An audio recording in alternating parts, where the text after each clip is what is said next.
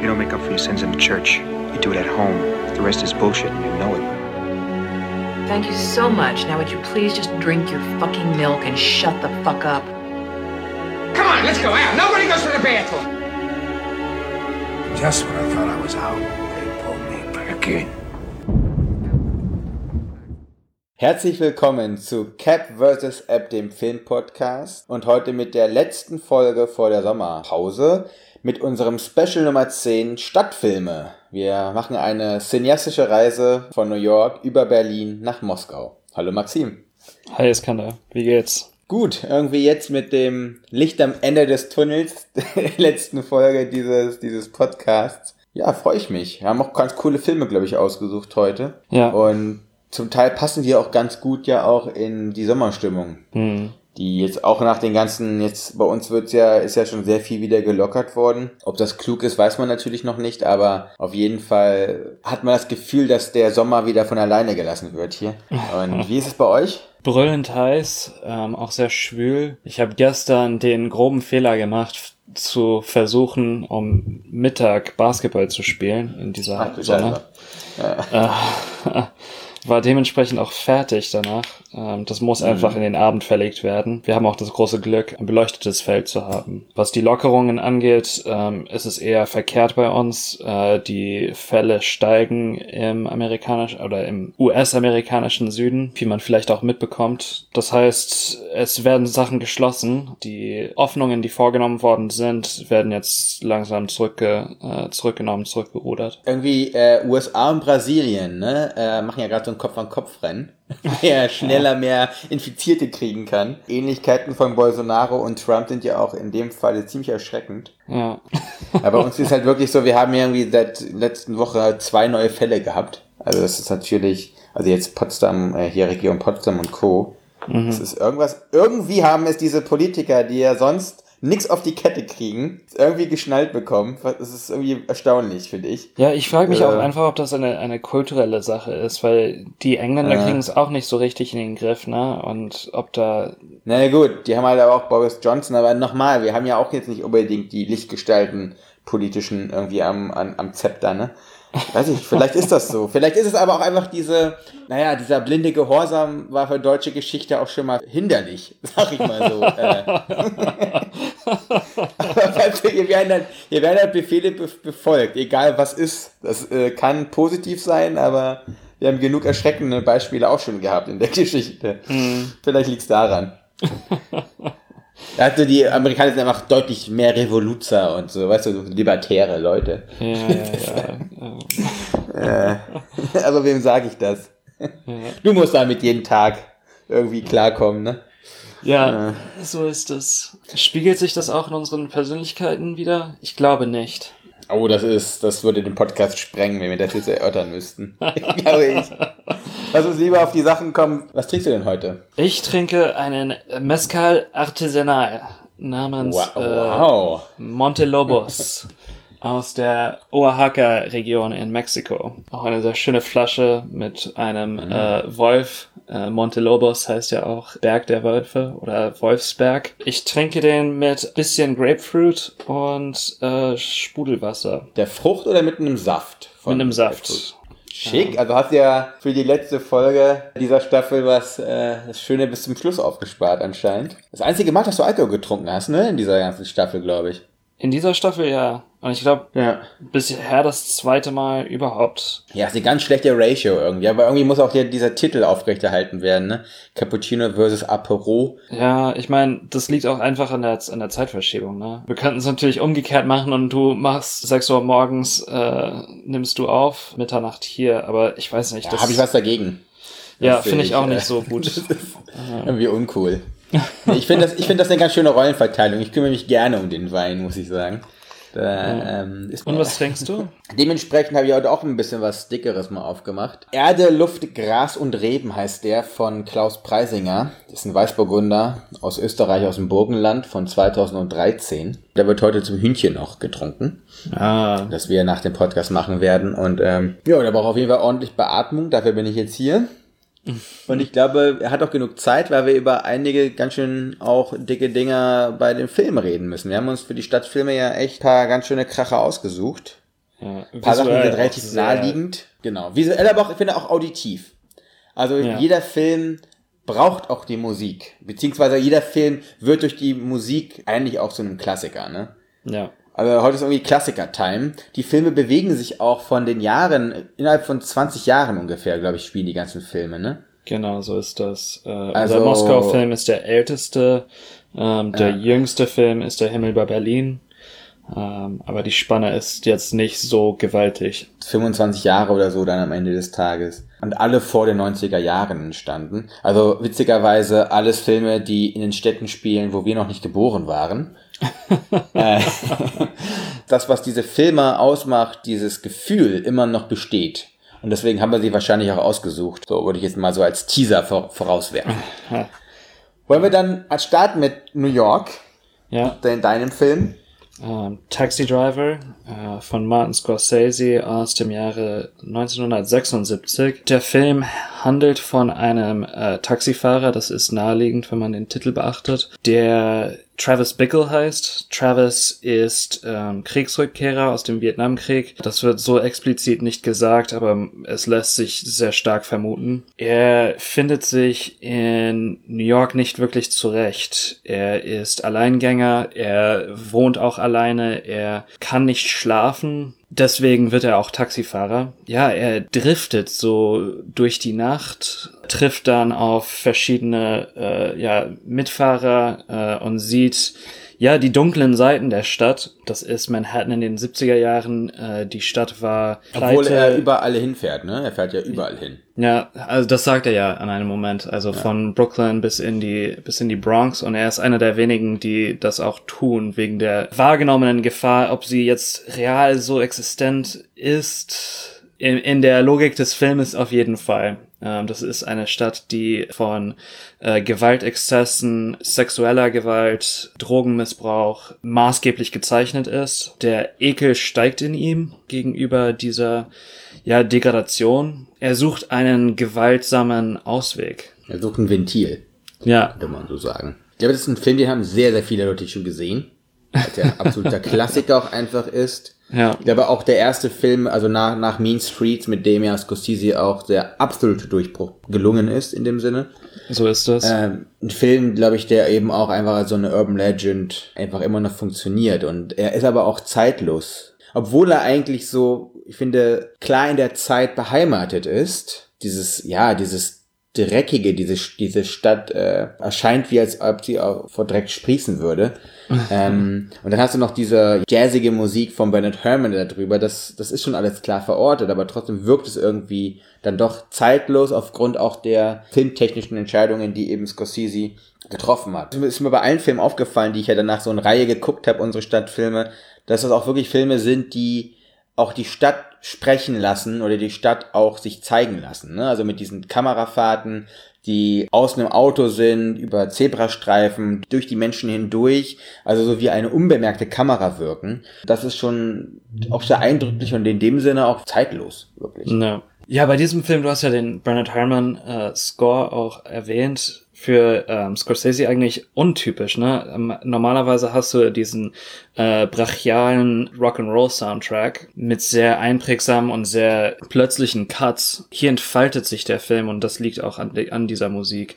Ähm, der Score ist fast klassisch in seinen Bewegungen, in der Wiederholung von äh, gewissen Motiven, aber dann auch neuartig dadurch, dass es Jazz ist, ne? Also das ist kein Symphonieorchester hier. Die Trompete hört man sehr gut raus, den, den Saxophon, dieses Jazzige, das wiederholt sich auch im äh, Schnitt. Es gibt Momente, wo Travis durch die Stadt fährt und das sind für mich die fast die einprä einprägsamsten Momente im Film. Natürlich kennt man dieses Are you talking to me? Are you talking to me? Was auch unendlich zitiert wird. Aber für mich noch einprägsamer sind eigentlich diese, diese Momente, wo er sich tatsächlich im Taxi befindet. Und dann gibt's Wiederholungen von gewissen Kamerafahrten oder Momente, wo Shots wiederholt werden, die dann, ja, dieses, dieses Motivische wieder aufleben lassen. Ja, also ich finde vor allem äh, diese Analogie in dem Sinne zu, zu der Jazzmusik ganz interessant. Das sind vor allem auch diese Shots, die du gerade genannt hast, wo er immer wieder in den Rückspiegel schaut und dann verschmelzen so die Lichter von der Straße oder die Reflexionen ne, dieser verschiedenen Lichter äh, im Spiegel, an den Fenstern, auch vor dem, was die Kamera nach vorne durch die äh, Scheiben eben filmt, das, das verfließt alles und wird dann in dem Sinne wieder so ein bisschen, ja, ein bisschen auch wieder so jazzig, ne? Irgendwie so, es hat Form, aber irgendwie auch nicht. Es ist frei und hat Form. Das ist so dieses, so ein Radikal, dieser Film, aber obwohl es immer gezügelt ist. Eine ganz gewisse Power. Ich finde auch auf der äh, produktiven Seite, das sind ja ganz, ganz viele Leute am Anfang, ne? Auch Paul Schrader, der das Drehbuch geschrieben hat. Das war so dann, hat angefangen als Drehbuchautor in der Zeit, äh, ist damit auch mal groß rausgekommen äh, wie gesagt, Scorsese, De Niro nach Parte 2 und nach, nach 1900 von Bertolucci, das war so eigentlich der größte Star eigentlich in dem gesamten Film. Jodie Foster als wie 15-Jährige, 14-Jährige? So 14-Jährige, glaube ich, ja. Hat da ihre zweite Rolle, nee, erste Rolle sogar. Mhm. Ja, das ist schon krass, ne? Was du da einfach so für, für kreatives oder kreatives Potenzial hat, was dort wirklich zur Blüte kommt. Das finde ich ist das Spannende auch an diesem Film. Ja, als kleine Empfehlung für dich, falls du das noch nicht kennst und auch für unsere Zuschauer. Der Typ, der den Waffenhändler spielt oder nicht, das ist kein Waffenhändler, aber Mhm. Ja, das ist ein Dealer. Waffendealer, der, ja. Digga, der, der vertickt alles, was es gibt. Also von, von, von Updowner bis hier äh, Uphire, wie das heißt da. Mhm. Äh, der, der kann dir sogar einen Cadillac verkaufen. Also der hat alles im Petto. Der Typ heißt Steven Prince. Ähm, das ist auch seine einzige Filmrolle gewesen, glaube ich. Er war äh, Road Manager für Neil Diamond. Äh, Martin Scorsese hat einen, äh, einen Doku-Film über ihn gemacht. 50 Minuten lang, äh, heißt American Boy. Ja, cool. Lohnt sich auf jeden Fall. Also das ist einfach die Hochphase auch von Scorseses künstlerischem Schaffen, finde ich. Der Moment, man, man spürt es förmlich, indem er seine, seine eigene Handschrift wirklich findet. Beziehungsweise perfektioniert. Ich meine, Mean Streets natürlich auch ein, ein Klassiker und äh, nicht außer Betracht zu lassen, aber Taxi Driver ist schon für mich ein Höhepunkt.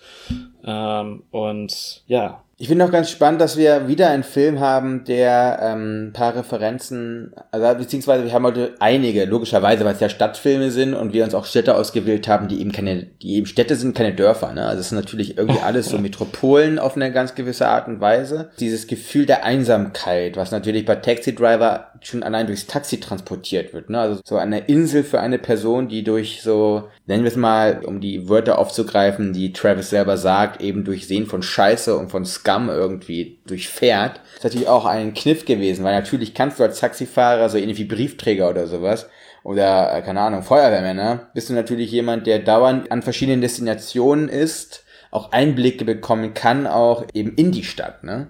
Und diese, dieser Lone Wolf, dieser einsame Wolf in der Stadt, das zieht sich natürlich durch, weil ich glaube, erst durch diesen reflexiven oder durch diesen fast meditativen Moment der Einsamkeit kann man erst diese große Städte oder diese Massen, diese Menschenmassen in diesen Städten überhaupt erst begreifen. Ich glaube, das zieht sich, das wird sich noch durchziehen, eventuell innerhalb dieser Filme. Also wir haben auch natürlich auch mit dem wuchtigsten und der Film, der am wenigsten an die Menschen glaubt, haben wir auch angefangen und werden immer, immer hoffnungsvoller, ehrlich gesagt, Ja. bis wir ganz am Ende einfach nur noch einen Feel-Good-Film haben, mit dem man dann tagelang mit einem Lied auf den Lippen irgendwie durch die Gegend läuft. Ich finde, wir haben da eine ganz gute Dramaturgie irgendwie auch erschaffen, damit wir die Leute auch mit einem guten Gefühl rauslaufen lassen, dass sie nicht nur, nicht nur irgendwelche Dogs und Horse und Scums und sowas nicht nur auf den Straßen rumlaufen haben.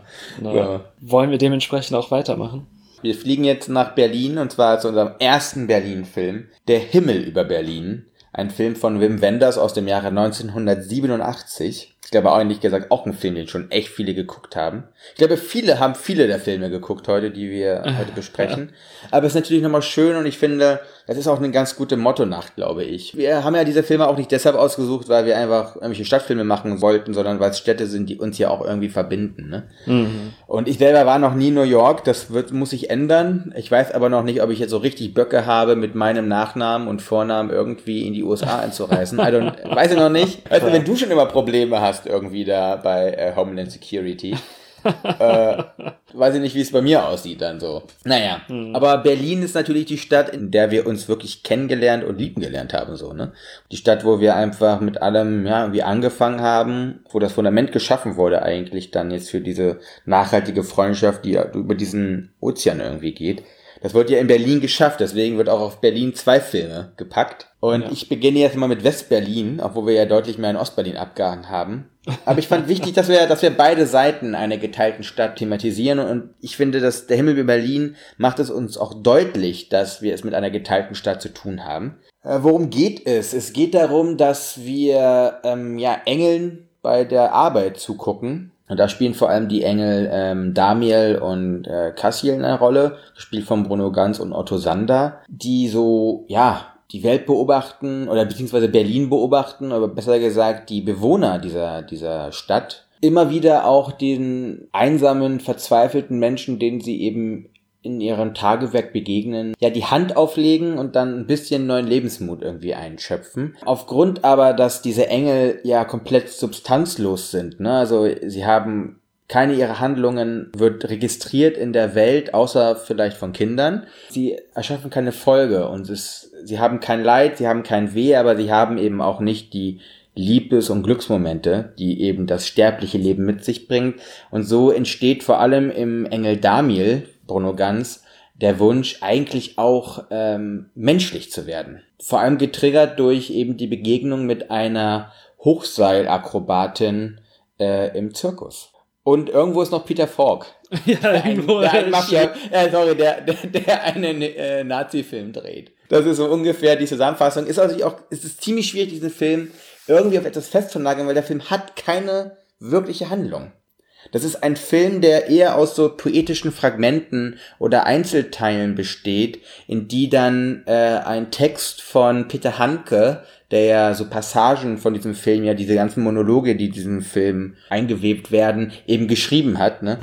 Das, ist, das ist kein narrativer Film. Das ist eher ein ähm, lyrischer, ein ja ein äh, Film eben für alle Sinne, der das Unsagbare und vielleicht das, das Unsichtbare uns irgendwie begreifbar machen lässt. So würde ich es jetzt zusammenfassen.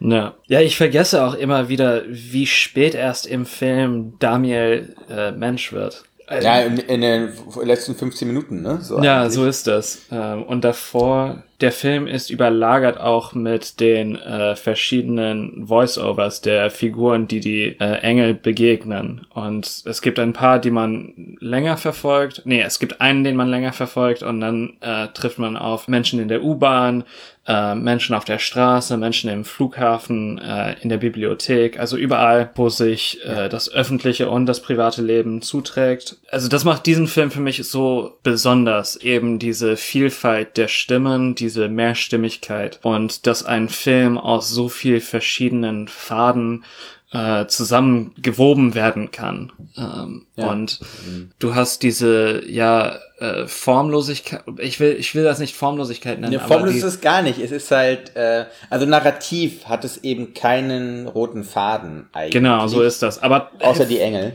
aber hat trotzdem eine Form. Das ist vielleicht Ja. die bessere, äh, die bessere Formulierung. Nein, der Film ist einer der schönsten Filme, die ich kenne. Und das liegt auch zu großen Teilen eben an der, an der Kameraarbeit von äh, Henri Alicard. Das Licht in diesem Film. Der Film besteht zu großen Teilen aus Schwarz-Weiß. Obwohl es auch Einwürfe gibt von Farbe. Dieses Bindeglied aus diesen sehr unterschiedlichen Lebenswelten, die uns ja eigentlich gezeigt werden. Also du hast es gerade schon angesprochen, wir sind öfter mal auch in der Stabi.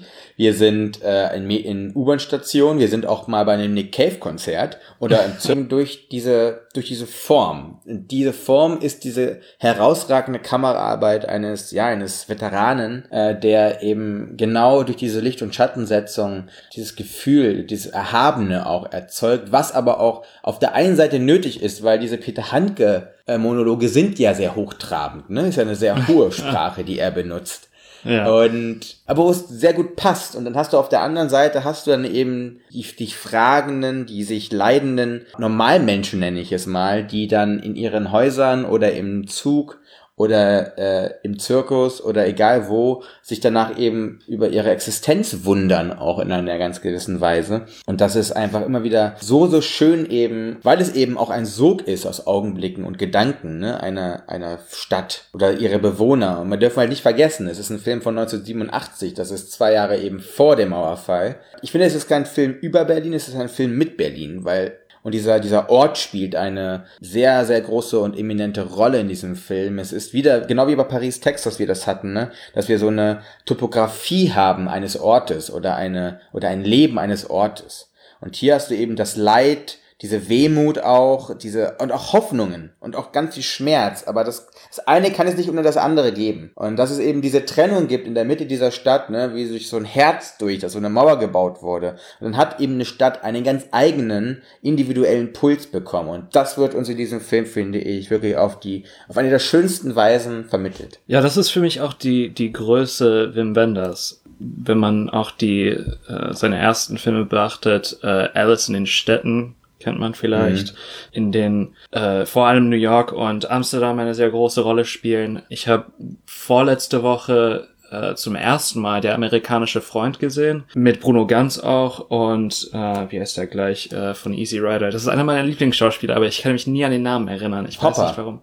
Hopper, Dennis Hopper. Ähm, das ist Hamburg und New York wieder. Uh, und ein bisschen von Paris sieht man auch. Und das Coole bei Wenders ist, dass er es gibt diese, man will fast sagen, verkopft Momente, aber dann hat man dadurch, dass er meistens so Polaritäten schafft. Hier in diesem Film, also in äh, Berlin, hat man äh, Bruno Ganz und Peter Falk, die so Gegenpole spielen. Und Peter Falk ist eher so der, der erdgebundene, er ist der Zugang für den, für den äh, Zuschauer. Also er ist geerdet. Und, ne? Ja, genau, er ist geerdet und er liefert gewissermaßen auch, er, er ist sozusagen unsere, unser Begleiter. Ich meine, wir sind bei Bruno Ganz die meiste Zeit, aber er ist gewissermaßen das Herz dieses, dieses Films. Und er macht uns die Zusammenhänge auch erst bewusst, ne? Oder wenn es eine Narration gäbe, einen der narrativen Schlüsselmomente uns ja begreifbar macht, indem er sich auch selber rahmt, ja. Ähm, Spoiler, wo wir kurz weg können, er auch als Engel, der ja vor Jahren zuvor schon auf die Erde gekommen ist. Ja. Äh, so, ist natürlich, klar, für mich ist er Peter Falk, ich finde diesen Mann einfach grandios. Und ich finde auch immer wieder spannend, wie es wie Wenders schafft, mit ganz verschiedenen Layers zu spielen. Also klar, du hast eben Peter Falk, der als Peter Falk, der ja vor allem durch seine Rolle als Columbo bekannt ist und daran rufen auch irgendwelche Kinder und Co. Columbo, Columbo, Columbo. Erstmal diese reale Ebene verwebt und aber gerade wenn wir schon beim Bunker sind, Peter Falk ist dort, um einen Nazi-Film zu spielen, also, äh, also zu drehen. Und du hast dann die Verwebung von deutscher Geschichte. Aber erzählt und begreifbar gemacht durch eben dieses, durch dieses Vehikel des Filmdrehs. Und das mhm. ist ein, finde ich, ein kongenialer Moment. Ich glaube, darauf sind wir schon mal eingegangen, als wir über Paris, Texas geredet haben. Eine unserer allerersten Folgen sogar. Dass es einfach eines seiner großen Stärken ist, dieses so sensible, Angehen von großen, großen Themen und dass er sie also bei fast beiläufig eben uns erzählt, sie dadurch viel, viel besser behandeln kann, als ob man einen Fokus nur darauf packt. Das ist auch die äh, Verstrickung eben von persönlicher Geschichte und ähm, Geschichte ja. mit einem großen G geschrieben. Diese persönlichen Geschichten und auch den Wandel der Zeit zu zeigen. Es gibt einen tollen Voice-Over mit Peter Falk, wo er sich fragt, Am I a better actor than I was uh, 10 years ago oder am I a better actor today than I was before? Und das ist eine Frage, die man sich stellt. Bin ich ein besserer Mensch? Bin ich besser in dem, was ich tue, in dem ich äh, mich spezialisiere, in dem, wofür ich äh, Leidenschaft aufbringe und ähm, so viel schon geopfert habe. Elegarischer Film auch in diesem Sinne. Auch so ein bisschen leicht düster, so immer ein bisschen im Moll erzählt, muss man auch sagen. ich wollte noch eine Sache sagen, weil ich finde, warum es auch so ein toller Stadtfilm ist, ne?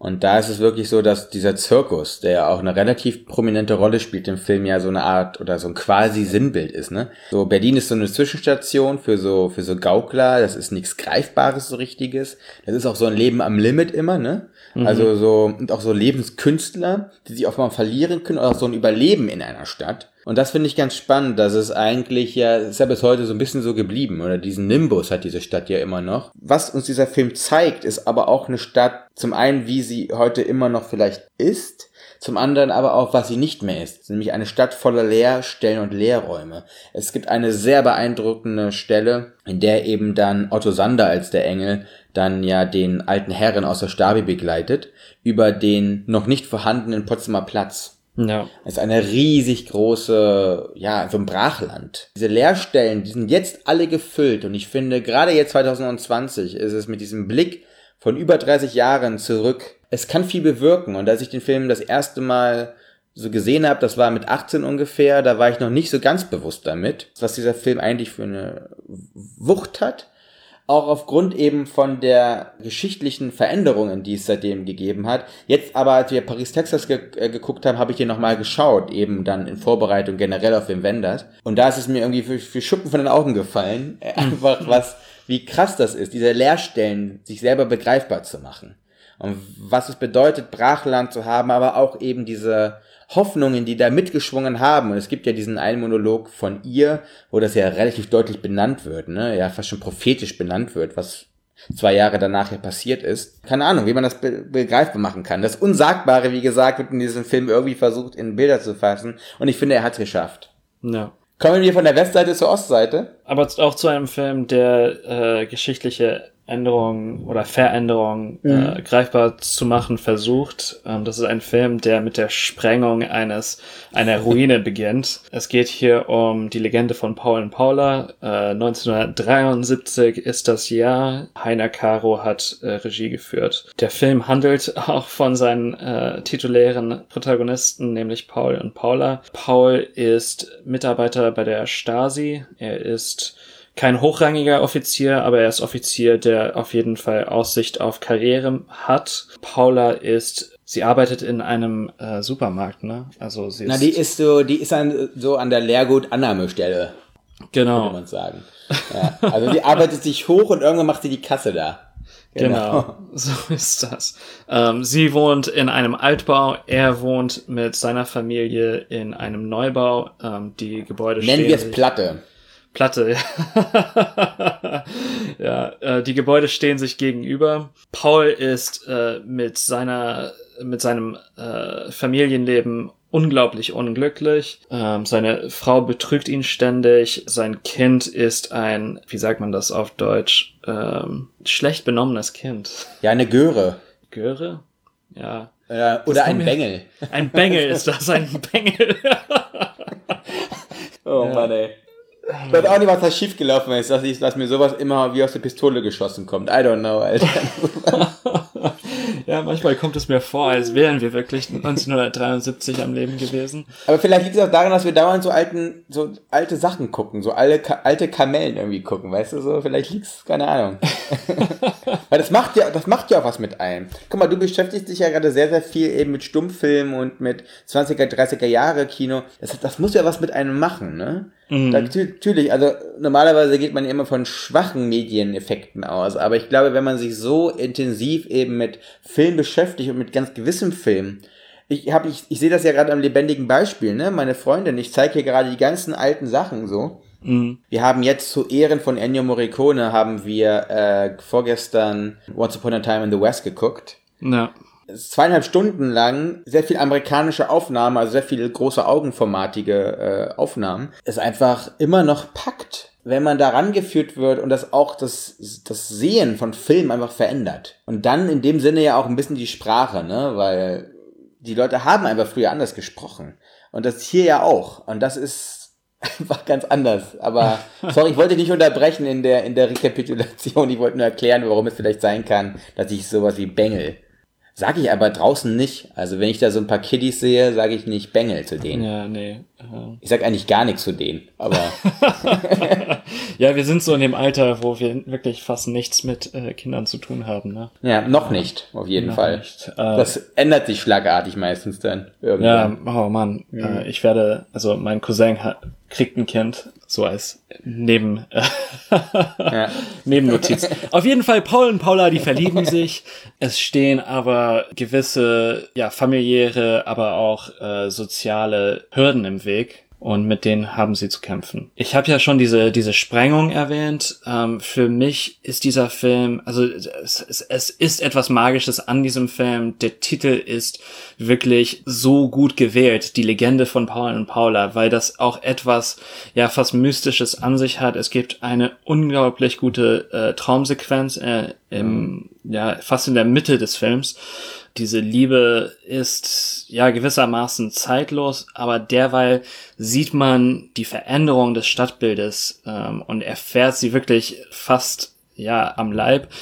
Diese Aufnahmen dieser Sprengungen sind gewaltig. Die Bilder von der, von der Stadt selbst, dieser plötzliche Aufbau einer, ja, ähm, gelebten sozialistischen Realität ist sofort in diesen Aufnahmen zu spüren. Der Film hat eine unglaubliche Dynamik und spricht auch einfach für die äh, Filmproduktion in Ostdeutschland, äh, in der DDR. Auch für die äh, künstlerische Bemühungen der DEFA-Regisseure. Also ich bin ja großer Fan der DEFA. Ich glaube, also Konrad Wolf, da glaube ich, sind wir ja wirklich ähm, zwei der größten Advokaten für das Ostkino wirklich. Und ähm, diese Traumsequenz aus der Rummelsburger Bucht, wie gesagt, das ist, was du schon angesprochen und erstmal, was für eine coole Opening-Sequenz. Also der Opening-Credit ist so cool. Und nochmal Referenz zu nehmen auf die Musik, ne? Klar, die Pudis, äh, es ist so cool.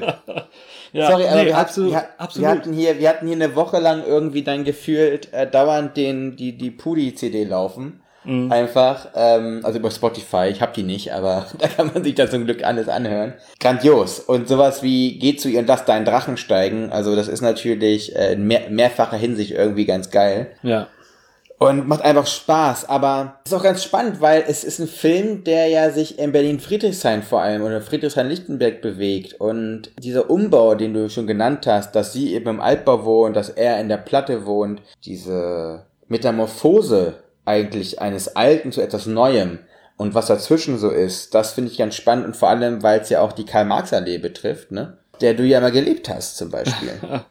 Und da gab es so eine Fahrt, da gab es so eine Fahrt mit dem Auto, da dachte ich mir so, das ist doch eigentlich bei dir um die Ecke, so auf dem Weg, wenn man so, wenn man zum Ostbahnhof läuft, dann wirklich die Stadt, obwohl sie im Umbruch ist, aufgrund ihrer DNA, die sie dann trotzdem inne hat, trotzdem erkennt. Ja, und da braucht man auch keine äh, Luftaufnahme vom Fernsehturm oder äh, ähnlichem. Ähm, da muss man jetzt nicht unbedingt die Denkmäler und so weiter, pipapo, alles sehen. Vor allem Friedrichshain und Lichtenberg, sie haben ein gewisses Stadtbild und das erkennt man in diesem Film. Und wenn man, wenn man da schon mal unterwegs gewesen ist, wenn man da schon mal gelebt hat, ist das, ja, ich weiß nicht, bei all diesen Filmen erkenne ich die Orte wieder und das macht etwas mit einem, wenn man ja. die eigene gelebte Realität wiedergegeben sieht und dargestellt sieht. Und das macht diese Filme gewissermaßen unglaublich persönlich. Taxi Driver vielleicht nicht so sehr, aber bei den anderen dreien habe ich wirklich ein Gefühl von, ja, Nähe auch äh, zu ja. dem, was ich sehe. New York hat sich in der, äh, also in den letzten 40 Jahren so dermaßen verändert. Man erkennt noch die, die Orte und, aber es ist eher ein Feeling, was vermittelt wird und nicht unbedingt mhm. die geografische beziehungsweise architektonische Realität unseres Moments. Das ist auch der Grund gewesen, warum für mich persönlich Platte kein Schimpfwort ist, sondern wir haben ja in Moskau auch in einer Platte gelebt. Es war eine sehr, sehr teure Platte, aber es war immer noch eine Platte. Das deutsche Städtchen, also das ehemalige DDR-Gelände in Moskau, da habe da hab ich ja gelebt, da bist du zur Schule gegangen, daneben auch. Mhm.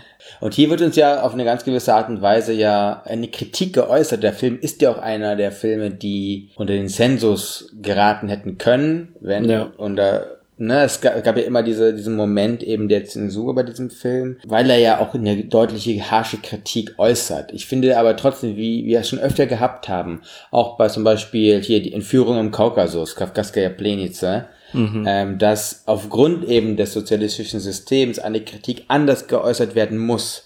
Und dadurch wird sie aber viel, viel stärker, finde ich, als in unserem zeitgenössischen Kino. Du musst ganz andere Wege oder ganz andere Ansprachen oder eben Kanäle finden, um eben das zu formulieren. Deswegen ist danach die Kritik, die man äußert, viel gewitzter an vielen Stellen und viel, viel seelenvoller als vielleicht diese Haut drauf Kritik, die es ja, einfach in vielen Filmen heute gibt, ne? Wenn man heute zeitgenössisch was kritisiert, dann ist natürlich klar, die Headlines hast du überall stehen. Du gehst einfach genau mit dem gleichen Haut drauf Prinzip drauf los. Hier muss es so einen anderen Anspruch oder eine andere Haltung finden dafür. Und das finde ich auch sehr, sehr gelungen in dem Film. Ja. Und auch vor allem formell, formell innovative Strategien finden, um eben diese Kritik in der Struktur des Filmes selbst zu verorten. Ja. Ähm, wenn man heute äh, gesellschaftskritisches Kino sieht, so oft einfach eine organische Darstellung sieht, wie etwa ähm, Systemsprenger. Hm. Das ja ein Film ist gewesen ist, den wir besprochen haben, wo das alles in der Narration und in der in der Figurenkonstellation da verortet ist. Hier ist das auch in der Musik zu finden und in jedem Element des Filmes ist entsprechend gedacht worden und entsprechend gefilmt worden. Obwohl ich einige Sache gerne ansprechen möchte, weil ich mich immer frage, ob das wirklich im Leben passiert. Und zwar versteckt man seine, die Menschen, mit denen man fremd geht, verste versteckt man die im Schrank? Also passiert das, passiert das? also, also, also, dieser, also es gibt einen Film, im, es gibt einen Moment im Film, da äh, kommt in Flagranti eben Paul nach Hause Mhm. und dann versteckt seine Frau eben den Lover im Schrank und das ist halt so ein Sketchup-Moment. Sketchup, das kennst du Sketchup? Das ist eine Comedy-Reihe mit Dieter Krebs und Iris Berben war es zum Teil auch. Das ist so ein Sketchup-Gag irgendwie, ne? Also so ein schneller Lacher, der irgendwie. Ich dachte mir immer, passiert das? Kann man Menschen im Schrank verstecken? Also ich, also ich kenne meinen Schrank, also ich könnte niemanden verstecken, weißt du so? Macht das jemand? Also. Wenn ja, bitte melden. Also das würde mich echt interessieren, ob das, ob das, ob das einfach nur, also ob das einfach nur so ein Urban Myth ist, weißt du? Gerne auch anonym, also wir, wir werden Ja, ja, keinen genau. Namen nennen. ähm, Ähm, naja, es ist auch ein sehr alte, äh, altes Topos, ne? Äh, oder äh, das ist, es gibt auch äh, mittelalterliche äh, Gedichte, also in Mittelhochdeutsch geschrieben, äh, wo äh, ähnliches passiert. Es gibt einen, wo äh, der Pfarrer bei der Frau zu Besuch Nee. ist ähm, und sich in einem äh, so einem Tor, also er versteckt sich in, hinter so einer Statuette, ähm, aber ein, äh, ein Körperteil ist immer noch sehr präsent und es ist dann im auf Mittelhochdeutsch, äh, Pfarrer, Pfarrer, zieh deinen Schwanz wieder ein, ähm, damit der, der Mann nichts bemerkt. Also das geht, äh, das hat eine, eine lange Geschichte, dieses Verstecken. Dann frage ich mich, wenn früher hinter Statuetten versteckt wurde und jetzt in 70er Jahren in Schränken, was, was macht man heute? Weißt du so? Also packt man das iPhone weg oder was passiert dann? I don't know. Warte mal, bevor wir den nächsten Film besprechen, muss ich ganz kurz mal einen anderen Wein holen, weil der hat einen extremen Trinkfluss gerade. Und damit meine Freundin auch noch was davon abbekommt, muss ich einen anderen Wein mal holen. Okay. Wir haben heute zum Mittagessen schon einen aufgemacht. Ja, ich habe auch Gott sei Dank vorgesorgt, ähm, nämlich einen, einen Shaker. Uh. Das, Was passiert jetzt? Machst du dir ein, zweit, machst du dir ein zweites Gläschen? Ja, ja, schon eingegossen. Ich wusste ja Also heute, Cheers auf jeden Fall, ne? Warte mal, warte, ich brauche noch einen kleinen Moment, bis ich mir wieder eingegossen habe. So, cheers, ich broste dir durchs Mikrofon zu. Oh, ich hör's. Mhm. Sie hört, sich, hört sich gut an, hört sich lecker an. Jetzt trinke ich ein äh, Kabinett von Floss Lisa. Und zwar Lisa Niederberg-Helden, Riesling-Kabinett 2017. Das hatten wir heute eben zum, immer so eine Stulle gemacht, also so eine ähm, geröstetes Brot mit einer Meerrettichcreme, Uff. Lachs und einer Tomatensalsa drauf. Und da dachte ich mir, das passt ganz gut. Ja. Und das hat auch nur acht Umdrehungen. Das bedeutet, äh, kannst du, kannst du auch so Müsli trinken. Das, äh, Ah, shit. Und ich finde, das, das locker luftige, was diesen Wein umspielt, das passt ganz gut zum letzten Film, den wir jetzt besprechen. Ein Film, äh, den ich das erste Mal wirklich auch geguckt habe, erst vor einem Monat. Mhm. Und das Thema Stadtfilme war, dass ich mir dann dachte so, zack, das könnte ja passen. Vorher hatte ich vor, einen Film von Alexei German zu machen. Und zwar einen Film, der im russischen Winter und im Stalin-Terror spielt. Und ich, dann habe ich rausgeguckt und da war gerade irgendwie 30 Grad und Sonne. Und da dachte ich mir so, das passt so gar nicht. also, äh, habe ich mich dann kurzfristig umentschieden oder umentschieden dann, dass wir machen Yashagayo pa Moskwe. Wörtlich übersetzt bedeutet es so viel wie ich gehe durch Moskau. Ja. Und auf Deutsch hat er den passenden Titel Zwischenlandung in Moskau. Also es ist mal wieder, hat mal wieder der, der, der Bunker hat mal wieder zugeschlagen, irgendwie. Der Brain Trust. genau.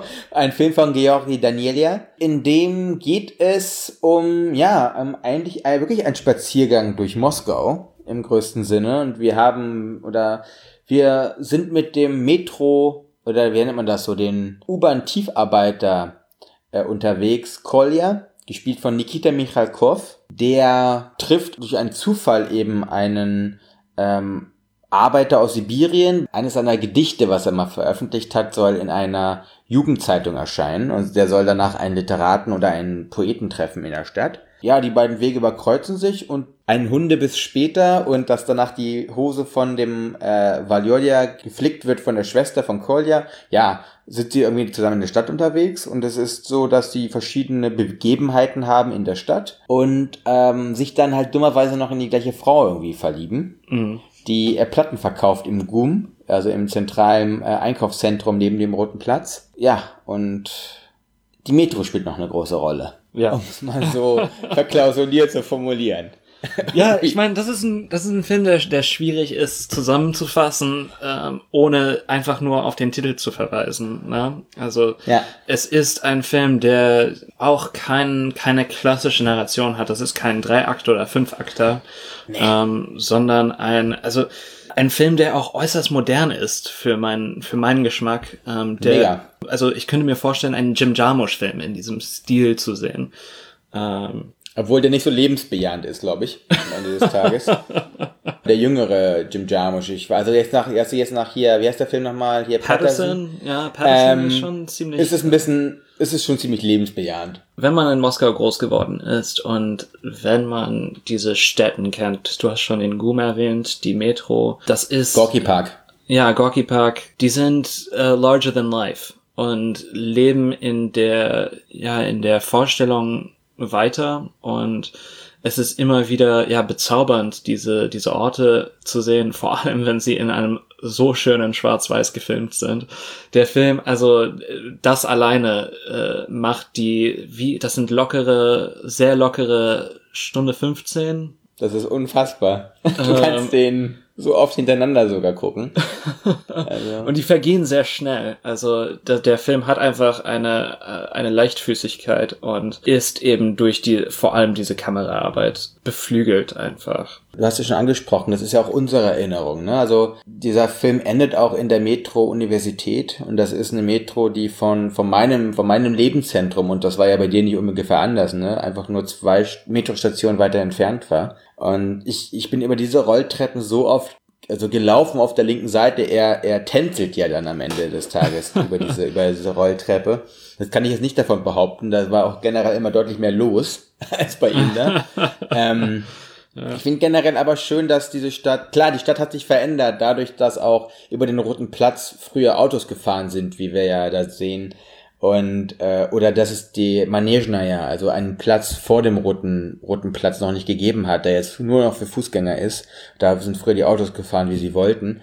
Die Stadt hat sich schon in ganz gewissen Punkten verändert, aber dadurch, dass diese Stadt schon immer so monumental war, hat sich nicht in den größten Zügen verändert. Und zum Beispiel auch der Wohnort von ähm, Kolja. Äh, In der Flucht siehst du ja das Außenministerium äh, eben von der Straße und du weißt also, es ist irgendwo in der Nähe vom, vom Parkring. Diese Straßenzüge haben sich nicht verändert. Der Patriarchenteich, die Ecke, das hat für mich auch eine große Bedeutung gehabt, weil da war ich ziemlich oft in meinem Leben. Das hat sich nicht verändert. Diese Straßenzüge haben sich nicht verändert. Dieses Gefühl, was es dort gegeben hat, hat sich irgendwie für mich nicht geändert. Das ist das Starke dieses Films und vor allem, es ist ja auch ein Film aus der, aus der Khrushchevsten Zeit, ne, aus der Tauwetterperiode. Das darf man Ja. natürlich nicht vergessen. Es ist ein Film über Alltagsmomente, die harte Keule davor aus der stalinistischen Zeit, in der eben Film auch immer bedeutet hat, Volkserziehung auf eine ganz gewisse Art und Weise, gibt es hier nicht mehr. Hier hat auch der Film die Muße und hat auch die Möglichkeit zu atmen oder auszuatmen mal. Und das ist ein Film, das, der Film ist ein großes Ausatmen, finde ich. Es ist Wellness für die Augen, Wellness für die Ohren. Wir haben hier ähm, wochenlang Ohrwurm von dem Song. Es ist so ein, und für mich ist das der Film des Sommers, ehrlich gesagt. Für mich mein Sommerfilm durch diesen, durch diesen Song. Das ist einfach so belebend und so beseelt alles. Das macht ganz großen Spaß. Und ich kann es immer wieder sagen, das Ding gibt es in 1080p auf YouTube in allen erdenklichen Untertiteln. Es gibt, wie gesagt, keine Ausreden, diesen Film nicht zu gucken. Ja. Ähm, und man sollte den Film gucken. Du hast schon die, äh, das Alltagsleben erwähnt. Äh, was hier ganz groß auch rauskommt, ist eben die Kameradschaft äh, zwischen diesen jungen Männern und Frauen. Der Umgang ist, du hast dieses Aufatmen erwähnt. Ob das jetzt die gelebte Realität war oder nicht, sei dahingestellt, aber in diesem Film ist ein Umgang äh, zu sehen, der wünschenswert ist, ne? Also einfach äh, diese, diese, die Fürsorge der Menschen füreinander, das ist ganz groß. Macht auch Hoffnung. Diese Mon Monumentalität der Stadt kontrastiert dann mit den Einzelschicksalen der Menschen, die diese Stadt dann Tag ein, Tag aus ausmachen. Das finde ich ganz schön, weil natürlich, es ist ein Film, der trotzdem von Mass Film kommt und auch in der Khrushchevsten Zeit gab es eben politische Parteinahme in Filmen, gab es immer in der Sowjetunion. Ich meines ja. Erachtens aber genauso gut in der freien Welt. Also Top Gun hätte es niemals gegeben. Wenn du einen Flugzeugträger haben willst für deinen Film, musst du mit der äh, hier US Marines sprechen, oder nicht? Also das, das muss irgendwie logisch sein, dass man, dass ganz gewisse Mittel man immer mit Leuten reden muss. Naja, und auch mit dem Unterschied natürlich, dass äh, in, im Westen Ideologie sich nie als Ideologie ausgibt. Genau, ähm, das war halt danach, das war nach 92 oder nach 89 war das danach das Narrativ der Gewinner, ne? muss man auch einfach sagen, in der wir ja auch groß geworden sind. Und ja. alles, was wir ja kennengelernt haben, ist halt danach die Geschichtssprechung eben der Sieger. Ich will aber noch mal auf was anderes hinaus und es ist ein Moment in, im, im GUM-Zentrum, in dem dann, da wurde es mir erst so richtig bewusst, als auf einmal an der, an, den, an der Gruppe, also du hast noch einen Freund, by the way, also da ist ja nicht nur Kolja und da ist ja nicht nur ähm, Valordia, da ist auch noch Sascha, das ist der beste Freund von Kolja, der heiraten will und der sich auch versucht, aufgrund seiner Heirat um den Wehrdienst zu drücken. Diese Kameradschaft geht so, weit, dass zwei sich komplett Fremde, dass der eine dem anderen dann auch seinen gerade neu gekauften Anzug leihen will. Ne? Also jetzt nochmal diese Kameradschaft auf den Punkt gebracht. Aber der Moment war für mich dann, dass an diesen drei ja, Figuren äh, drei Usbeken vorbeilaufen. Also die haben eine Tipiteka an, das ist diese typische usbekische Kappe, die es gibt. Mhm. Und die laufen halt durch das Gum und haben halt ihre Einkäufe gemacht. Und da ist es mir wieder wie Schuppen von den Augen gefallen, dass es halt einfach ein Moskau ist, in dem es, es ist, nicht nur Moskau und Russland, es ist Moskau und die Sowjetunion. Es ist ein Vielvölkerstaat. Es ist auch das Ideal, dass, dass man unter, unter einer Sprache, unter einem gemeinsamen ähm, Idealbild oder unter einem gemeinsamen, ja, in dem Sinne fast Fantasterei irgendwie es schafft, unter einem Hut zu leben. Und dass diese Filme immer wieder versucht haben, diese Fackel hochzuhalten am Ende des Tages. Das ist eigentlich, du hast es gerade schon so angesprochen, ne?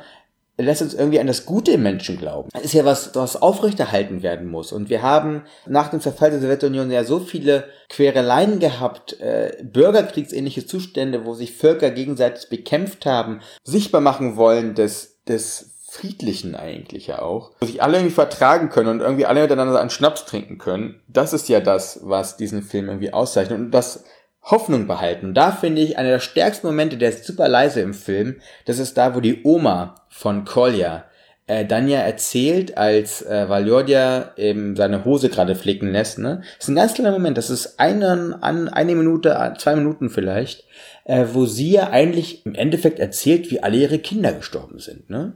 Äh, ja, ja. Also äh, und dann, im Krieg gegen. Genau, also im Zweiten Weltkrieg. Äh, dann kriegt sie einen Kuss von Kolja auf die, auf die Stirn. Man könnte das übersehen ehrlich mhm. gesagt. Also wenn man gerade nicht hinguckt oder gerade am Handy daddelt oder so, dann kriegt man diesen unfassbar starken Moment nicht mit. Und der Krieg an sich oder die Erinnerung oder das oder die Bürde, die mit diesem Krieg einhergeht, für, wo Menschen gegeneinander gekämpft haben, die schwingt immer mit. Und dann werden diese kleinen Bilder, wo eben dann Paus Beken durch so einen Gumm irgendwie freudig laufen, um da Einkäufe zu machen, wird dadurch größer. Weil dadurch das Ideal des Menschen uns gezeigt wird, nochmal auf eine Empore gehoben.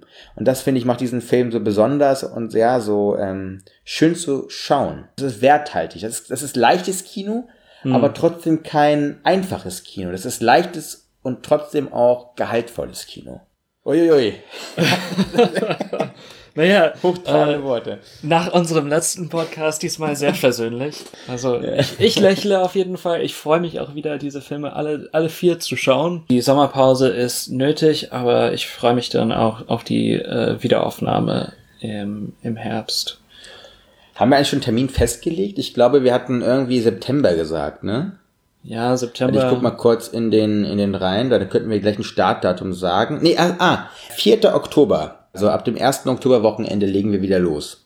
Ja, das klingt sehr gut. Ich weiß gar nicht, wie ich jetzt irgendwie jetzt, wenn ich jetzt Filme gucke, ohne sie danach noch mal eine Stunde lang zu besprechen, wie ich das jetzt mache. Vielleicht mache ich so ein bisschen wie hier Travis. Ich stelle mir einfach vor den Spiegel und sage, you're talking to me? vielleicht ist das mein, vielleicht ist das mein Motto. okay. Dann in diesem Okay. Sinne äh, einen schönen Sommer und äh, wir Genau. hören uns auf jeden Fall. Richtig, bleibt gesund, habt Spaß, trinkt guten Wein und bis Oktober.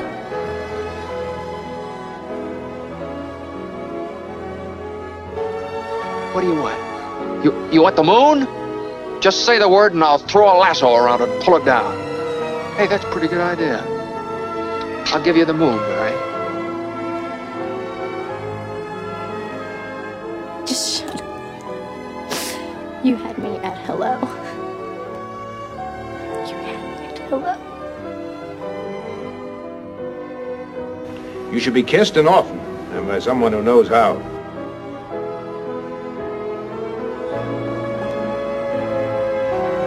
I'm also just a girl. Standing in front of a boy. Asking him to love her.